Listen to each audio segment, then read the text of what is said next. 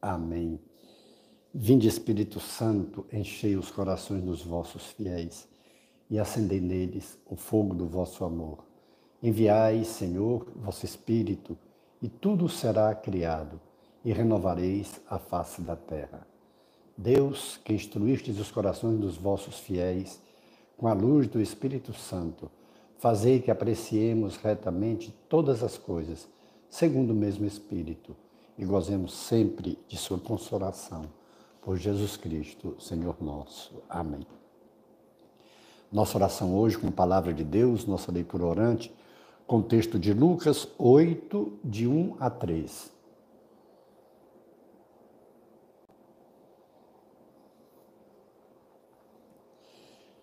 Depois disso, Jesus andava por cidades e povoados, pregando e anunciando a boa nova do reino de Deus. Os doze o acompanhavam. Assim como algumas mulheres que haviam sido curadas de espíritos malignos e doenças. Maria, chamada Madalena, da qual havia saído sete demônios, Joana, mulher de Cusa, o procurador de Herodes, Susana e várias outras que o serviam com seus bens. Palavra da salvação. Glória a vós, Senhor. Esse texto de apenas três versículos hoje, Lucas 8, de 1 a 3, mas com tantos significados e que nós precisamos compreender. O primeiro, Jesus andava por todas as cidades e povoados ou seja, mostrando claramente que o seu desejo é a conversão de todos, mostrando claramente que ele veio para todos, não apenas para um grupo, não apenas para uma situação, mas para todos os povos. Jesus caminhava de povoado em povoado, de cidade em cidade e anunciava a boa nova do reino de Deus. E aqui, quando nos mostra cidades e povoados, mostrando que claramente cada pessoa é importante. Jesus não vai só nas cidades onde as populações são maiores. Não. Jesus vai nas cidades e nos povoados. Ou seja, caminhando ele não fica simplesmente esperando que as pessoas venham até ele. Isso já faz uma diferença muito grande daqueles líderes religiosos que eles como que se acomodavam e quem quisesse viessem a ele. Jesus não. Ele sai. Ele mostra que a boa nova do reino de Deus deve ir mesmo a quem está parado a quem nunca esperou de receber. E o que é interessante também, pregando e anunciando a boa nova, os doze, aqueles discípulos que ele havia escolhido, os acompanhavam. Ou seja, Jesus estava formando os discípulos. Eles, a todo momento, a toda hora que Jesus anunciava o reino, que pregava o reino de Deus, aqueles discípulos também estavam junto a ele. Graças a isso é que ficou para nós os evangelhos. Porque Jesus mesmo não escreveu os evangelhos, mas foi fruto desse segmento dele, desses discípulos, desses apóstolos, dos seus discípulos que o seguiram e que a partir daí, eles teve duas graças aí: a tradição escrita e a tradição oral. A tradição escrita ficou. Dois desses discípulos escreveram, Mateus e João. Outros dois ouviram, mesmo que não fosse dos doze, mas ouviram, foram dos primeiros. Inclusive Marcos, provavelmente, na casa de João Marcos, que é o segundo evangelista, provavelmente o cenáculo tenha sido na casa da família de Marcos. É onde eles ficavam. Era onde, inclusive, aconteceu o Pentecostes, hoje aconteceu a última ceia. É, esses discípulos que seguiam a Jesus, eles, por testemunharem o seu evangelho, a sua pregação, os seus milagres, os seus prodígios, os seus sinais, graças a eles é que ficou para nós, chegou até nós os evangelhos e depois disso os atos dos apóstolos e as cartas foram dos seguidores de Jesus. Mas tem outro fato aqui importantíssimo. Alguns fatos importantes. Também seguiam a Jesus. Pessoas, haviam entre aqueles que seguiam Jesus, mulheres que haviam sido curadas de espíritos malignos e de doenças.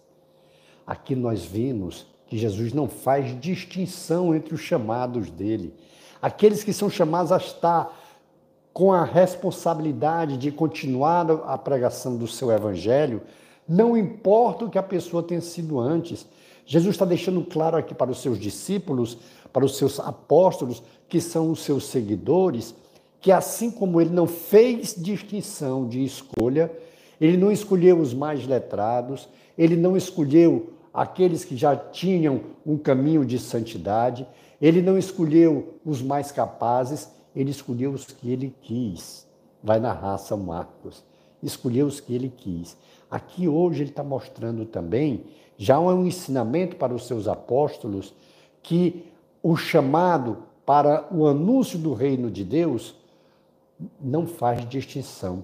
É qualquer pessoa. O fato de mostrar aqui pessoas curadas, que eram enfermas, então não tem problema. Outro, que tinham demônio, que eram atormentadas por espíritos impuros. Era o caso de Maria Madalena, e que Jesus expulsou demônios, sete demônios. A gente fica imaginando como era a vida dessa mulher. E a partir daí, ela também é uma discípula de Jesus. Aqui é outro ponto importantíssimo. Jesus não faz distinção. Ele chama a todos. Não importa a vida que tiveram antes, o importante é o que se é a partir do chamado. Outro fato importantíssimo. Também chamou Maria Madalena, de quem havia se expulsado os sete demônios. Joana, mulher de Cusa, era o procurador de Herodes, ou seja, não faz distinção de classe. Também os mais altos, também os de mais posses podem seguir, os de mais destaque podem seguir. Susana e várias outras que o serviam com suas posses, com seus bens. Aqui nós já vimos claramente o papel importantíssimo dessas pessoas que são as benfeitoras dos ministros de Deus, as benfeitoras dos movimentos, as pessoas benfeitoras das comunidades, aqueles que com seus bens sustentam a obra. Aqui Jesus está mostrando claramente para nós que só foi possível ele ir de cidade em cidade, de povoado em povoado, anunciando o seu reino, deixando o seu trabalho lá em Nazaré. Ele teve que deixar a sua carpintaria que herdou do seu pai José. E por que, que foi possível isso? Porque aquelas pessoas, mesmo que não fossem o que iam anunciar o evangelho, aquelas pessoas que não seriam os pregadores, mas eram aquelas pessoas que sustentavam a Jesus e aos seus seguidores, com suas posses, com os seus bens.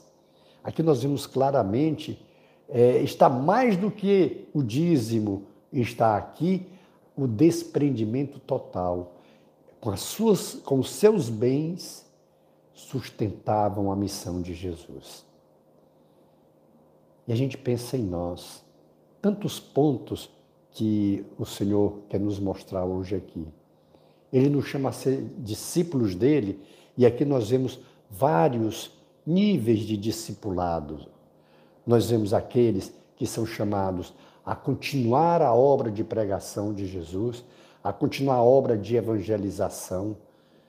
Aqui a gente vê claramente os vários níveis de compromissos com o chamado de Deus. Aqui estão os bispos, aqui estão os padres, Aqui estão os leigos que se consagram ao reino de Deus, aos que se consagram em comunidades. E aqui está também o desejo de seguir a Jesus Cristo. Esse seguir a Jesus Cristo quer dizer não inventar um novo evangelho, não inventar, não inventar uma nova doutrina, uma nova evangelização. Aqueles que seguem a Jesus, que continuam a sua obra, têm que ser fiéis ao seu evangelho. Nós não podemos pregar o que nós pensamos. Nós não podemos pregar a nossa mentalidade. O primeiro passo, aqueles que seguem a Jesus e que, de alguma forma, devem anunciar o seu reino, o primeiro ponto é a conversão. Nós precisamos nos converter inteiramente à mentalidade de Jesus. Devemos nos converter inteiramente ao senhorio de Jesus. Será um grande mal e que iremos prestar conta se nós, em nome de Jesus, estivermos pregando o evangelho que nós pensamos, pregando uma doutrina que nós idealizamos. Então precisamos ser fiéis ao Senhor em todos os aspectos. Mas aqui tem outra bênção também quando a gente atualiza a, a oração.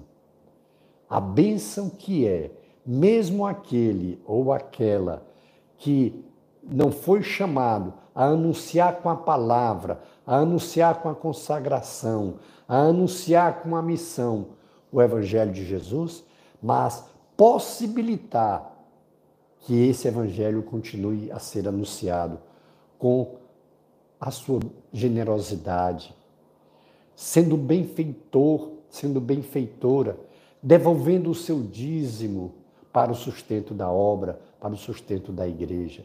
Desde Jesus Cristo, a gente vê claramente. Aliás, a gente vê desde Abraão. Abraão devolvendo o dízimo de tudo. Então, aqui Jesus confirma que a igreja dele, que a obra dele, que a comunidade dele depende que as pessoas com os seus bens sustentem, devolvam o seu dízimo, sejam generosos Sejam benfeitores, para que assim o reino de Deus possa continuar. Todos são importantes. Você é muito importante na divulgação do reino de Deus, porque todo aquele que tem a graça de conhecer Jesus Cristo não pode ficar só para si. É a ordem de Jesus lá em Mateus 28. Ele disse: Ide por todo o mundo e anunciai o evangelho a toda criatura. É missão sua, é missão minha anunciar o evangelho. Nós que tivemos essa graça especial de conhecer Jesus Cristo, de estarmos com Ele todos os dias aqui através dessa leitura orante, na Santa Missa, no grupo de oração, num movimento, numa comunidade, numa paróquia, nós que temos essa graça sobre nós tem essa responsabilidade de continuarmos a anunciar o Evangelho de Jesus Cristo, que é o que vai trazer paz a essa terra, é o que vai trazer amor a, a essa terra. E é o que vai nos trazer a salvação futura, a salvação eterna. E aqui, mesmo você que de alguma forma não tenha, não seja aquele missionário que sai em missão, que está anunciando a palavra, contribua para que essa graça aconteça. E a sua recompensa, como sendo benfeitor na devolução do seu dízimo, com os seus bens, também ajudando a obra de Deus, e você que possibilita isso acontecer, sobre você vem a mesma bênção daquele que está anunciando o reino. Vamos dar uma pausa agora na nossa oração e pense como você pode também ser esse anunciador do reino de Deus. De que forma o Senhor lhe chama a anunciar o seu reino e faça um compromisso com ele. Nós vamos dar a pausa e você faz agora o seu compromisso.